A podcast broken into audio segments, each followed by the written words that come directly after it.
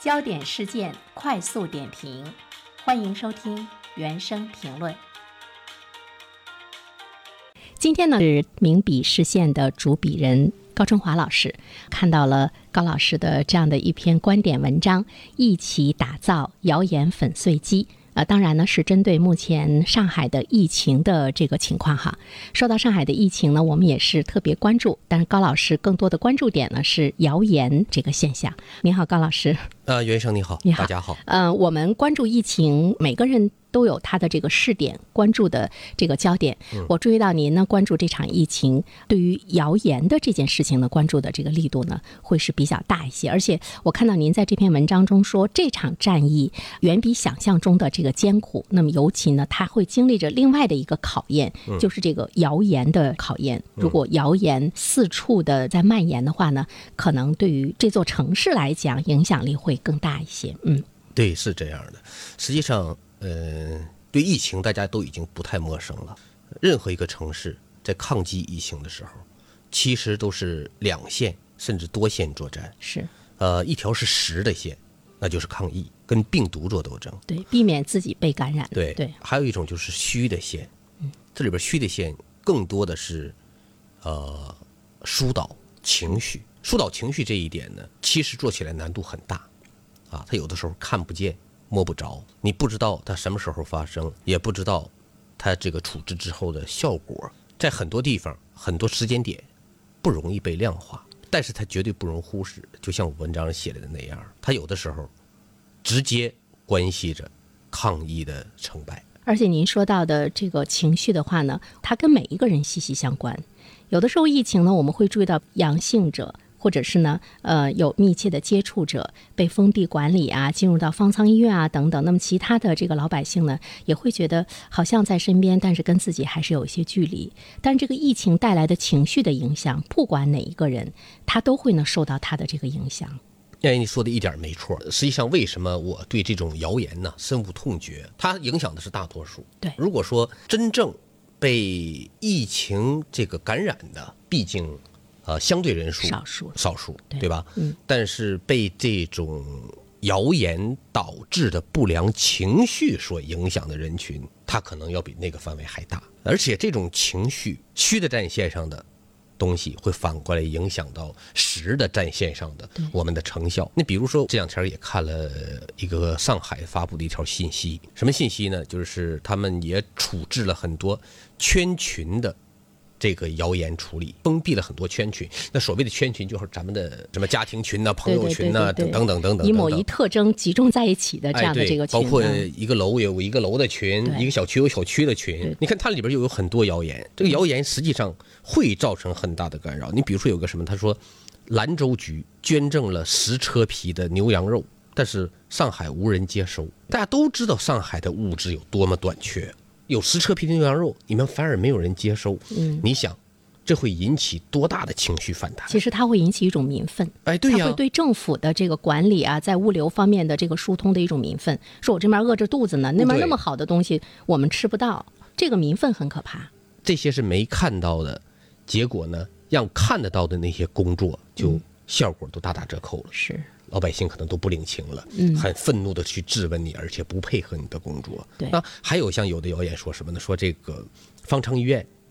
病人睡纸箱，就意思人太多了，没有床了，只能睡纸箱嗯了。本来我想去方舱医院，我生了病，那我现在我就抗拒去，我受不了。但实际上这都是不实信息。这一段时间，我看到就是对于我们辽宁省运往的物资，也有一些这个谣言。哦，是是，说大家我们也是觉得非常的这个委屈。其实我看到之后也是辟谣了，但是，呃，从我们作为辽宁省的人员的角度上来讲，看到之后有种寒心。呃对呀、其实对我们的影响也很大，是吧对，？所以谣言它真的不择地域，它今天能在那儿，明天就可以在另外一个地方。对今天发生在他身上，明天就可能发生在你我身上是，啊！所以每个人嗯都应该团结起来，就是把这个谣言粉碎。它不单单是对上海市的这些市民情绪的影响，对于外围的援助上海的也呢是一个比较大的一个影响。是呃，其实我们都是。这个做新闻的哈，呃，有的时候呢，就是当谣言产生的时候，其实我们就我们自身来讲，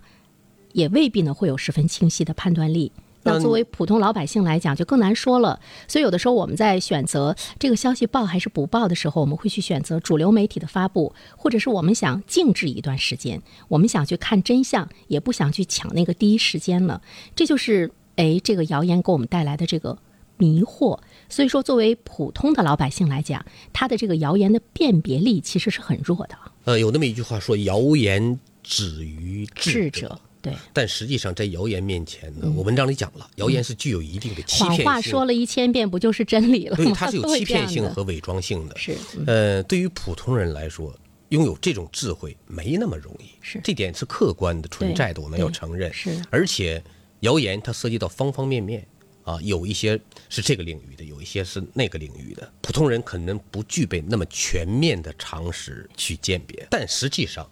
我们要求我们自己能做到的很有效的办法是什么呢？就说你别着急相信，真的假不了，假的真不了。你等五分钟之后再相信，它仍然是真的。但是五分钟之后，它可能被证实了，它是一条假的。那你那时候你就作为了一个谣言传播链条当中的一环了，你就是助纣为虐。是，对不你对就助长了，而且有些谣言是导致了很严重的后果的，那你就是其中的帮凶。是我这么说一点不为过，传播了，哪怕你告诉一个人，那个人也许告诉十个人，往下无限蔓延，你就是帮凶的作用。那我们能做到的就是什么呢？首先要用常识去判断这个东西可不可信。第二个，你要看权威来源有没有类似的消息。第三点就是你别着急动手把这个东西转出去，把这个东西告诉别人，你等一等。可能就会有辟谣的消息，我们都经历过很多回，比如说对说某个名人去世了啊，回头大概是你活得好好几的。分钟、十几分钟、半小时，哎，一条说这是谣言，高老师，其实我们也需要想一个问题，就是为什么大家不愿意等一等呢？跟处于这种特殊的状态之中，人们的那种焦灼的心态和状态，比如说谣言很多的传播，其实都是一些坏事儿。嗯，好事儿不出门，坏事儿传千里，都是一些坏事儿。那在我们的这个人性中，或者是我们来判断一些事情的时候，是不是大多数人宁愿相信呢坏事情发生的存在？我个人觉得啊，它好像不是一个好坏来划分的。我们有过这样的分析，就是我们在朋友圈儿或者在其他的社交媒体上，我们去转发一个信息的时候，它一定是切合了你的某种心理。那某种心理呢，有的是第一个，它满足了你心里头的那种想象，你的潜认知啊，你觉得它就应该是这样的，所以这个东西说的跟我的想的是一样的，就是它符合了你你的这这个结果，你的想象那的。只能说是想象。第二个还是什么呢？有很多转发，包括这种传播，它是满足了自己的炫耀心理。那种什么叫炫耀心理？就说你们不知道的，我我知知道道了了。而且这个东西呢，你从正常渠道是不能知道的，但是我知道了，这点我比你们强。对信息的拥有也是某些人拥有这个优势心理的一种体现。大家为什么相信小道消息？种种原因造成的。还有一种，他们认为凡是小道的都比大道的来的可靠。是，我们也不能否定，就是凡是小道的都比大道的来的可靠。其实我觉得这方面其实也有更多的一个改善啊，就是说，呃，造成今天的这个谣言满天飞，我们的有关部门在不断的针对谣言，也是在进行一场一场的扑火哈，又要进行呢我们真实的这个事情的一些这个公布，其实很费时费力，从行政管理的角度上来讲，成本也很大，但是我觉得这是我们。今天要付出的一个代价，因为以前呢，我们总是感觉到，你真的是要想要看到真相的时候，似乎这个途径不是很多，或者是说真相来的不是很及时，它往往要滞后于谣言，所以呢，呃，大家会去相信谣言。怎么样让真相的速度在谣言之前，或者是更快一些？我看这也是您这篇文章中思考的一个问题。首先要说什么呢？这个辟谣的成本要远远大于造谣的成本。是所谓的造谣一张嘴，辟谣跑断腿。所以有的时候，面对四起的谣言，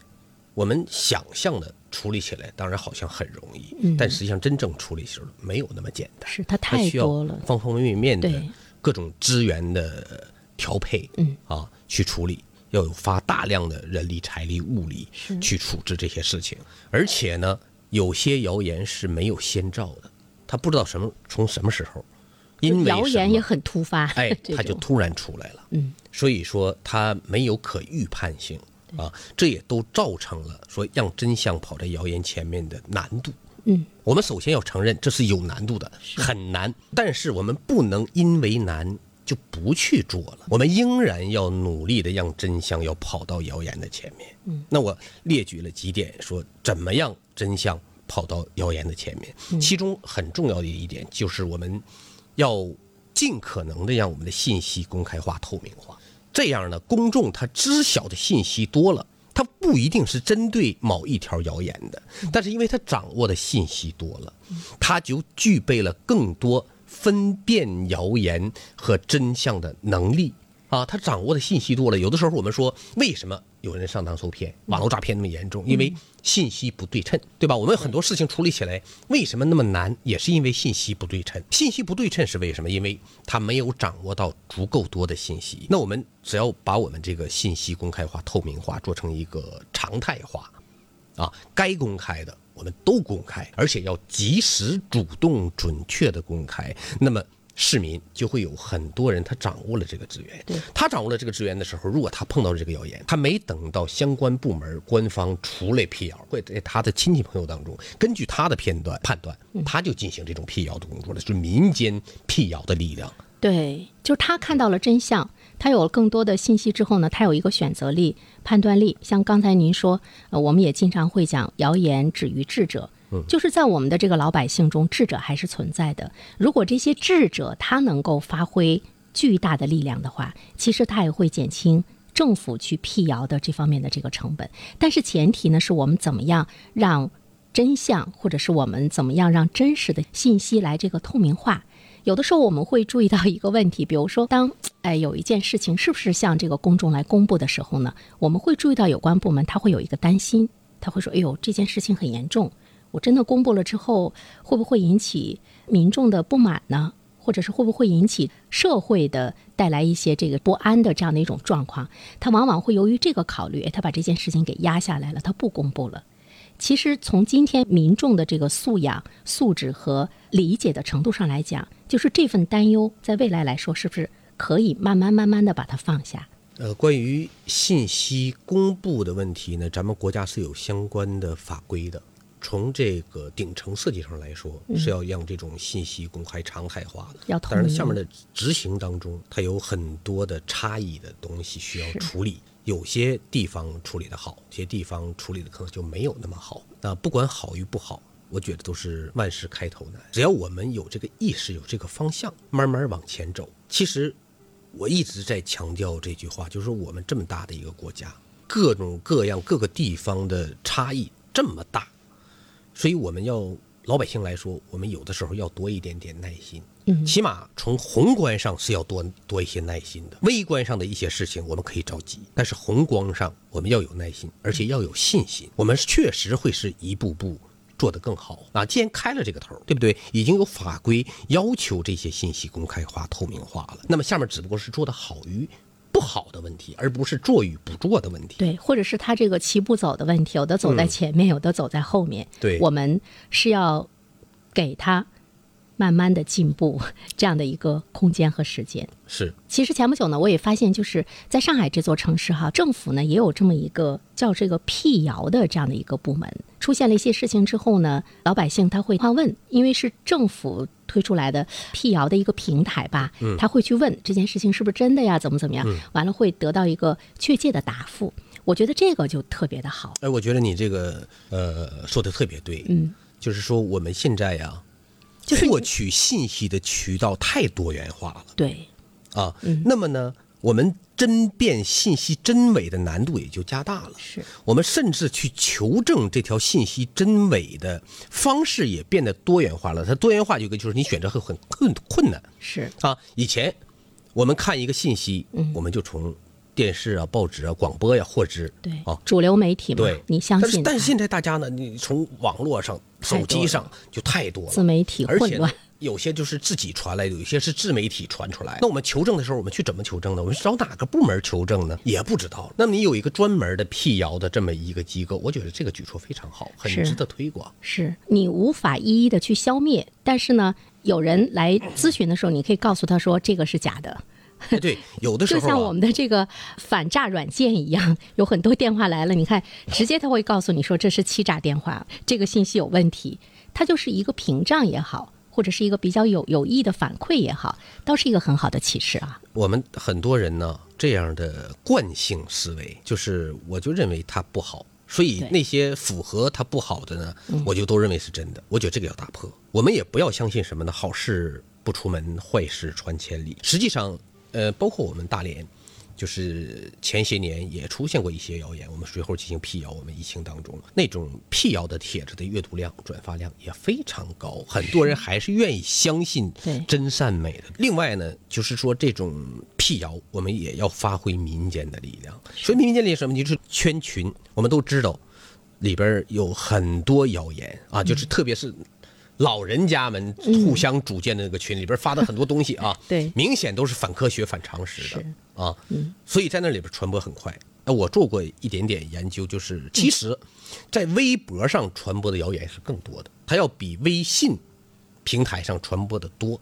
但是微博的传播的范围更广，对我觉，得嗯它有一个什么优点呢？它就具有自洁性，因为它是个开放性平台。嗯你当一个谣言出来之后，很多人就会说的它是假的，可以从我的角度上说它是假的，辟谣了。嗯，但是微信呢，它往往微信群，特别是微信群，它往往是一个封闭的平台。嗯我们相近的人一群在一起，我们了解的信息、我们的常识储备都是相似的。对嗯所以一个人相信他的时候，这一圈人都会相信。就他们有共同的相相同的这个特征，哎，对，所以他们的文化程度啊、他们的认识啊等等各个包方括面，他们获取信息的渠道啊，对都对差不对嗯多。所以呢，如果一个全程里边有一个人嗯获得了真实可靠的信息，他会肃清一个圈群的这个谣言。所以我们要发挥民间的这些呃力量。其实我觉得，嗯、高老师今天给我们表达的这个观点呢，也给了我们一个非常好的启示。我们在面对这些谣言四起的时候，有些人是选择不相信，但是他也不发声。他觉得哎对呀，那是假的，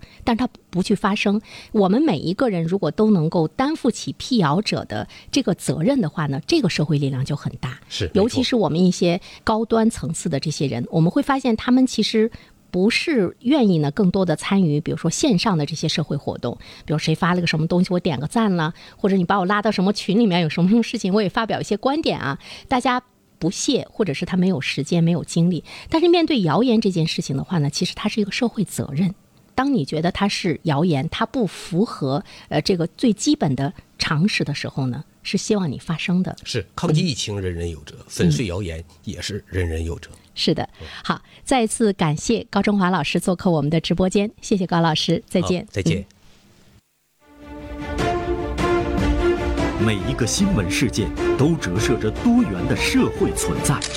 一群深入的观察者，用他们的文字和声音，为您呈现新闻的丰富内涵和深厚本质。实力热评，声音与文字的融合表达，名笔与名嘴的实力对话。本节目由大连新闻传媒集团、大连晚报和广播中心综合广播融合打造。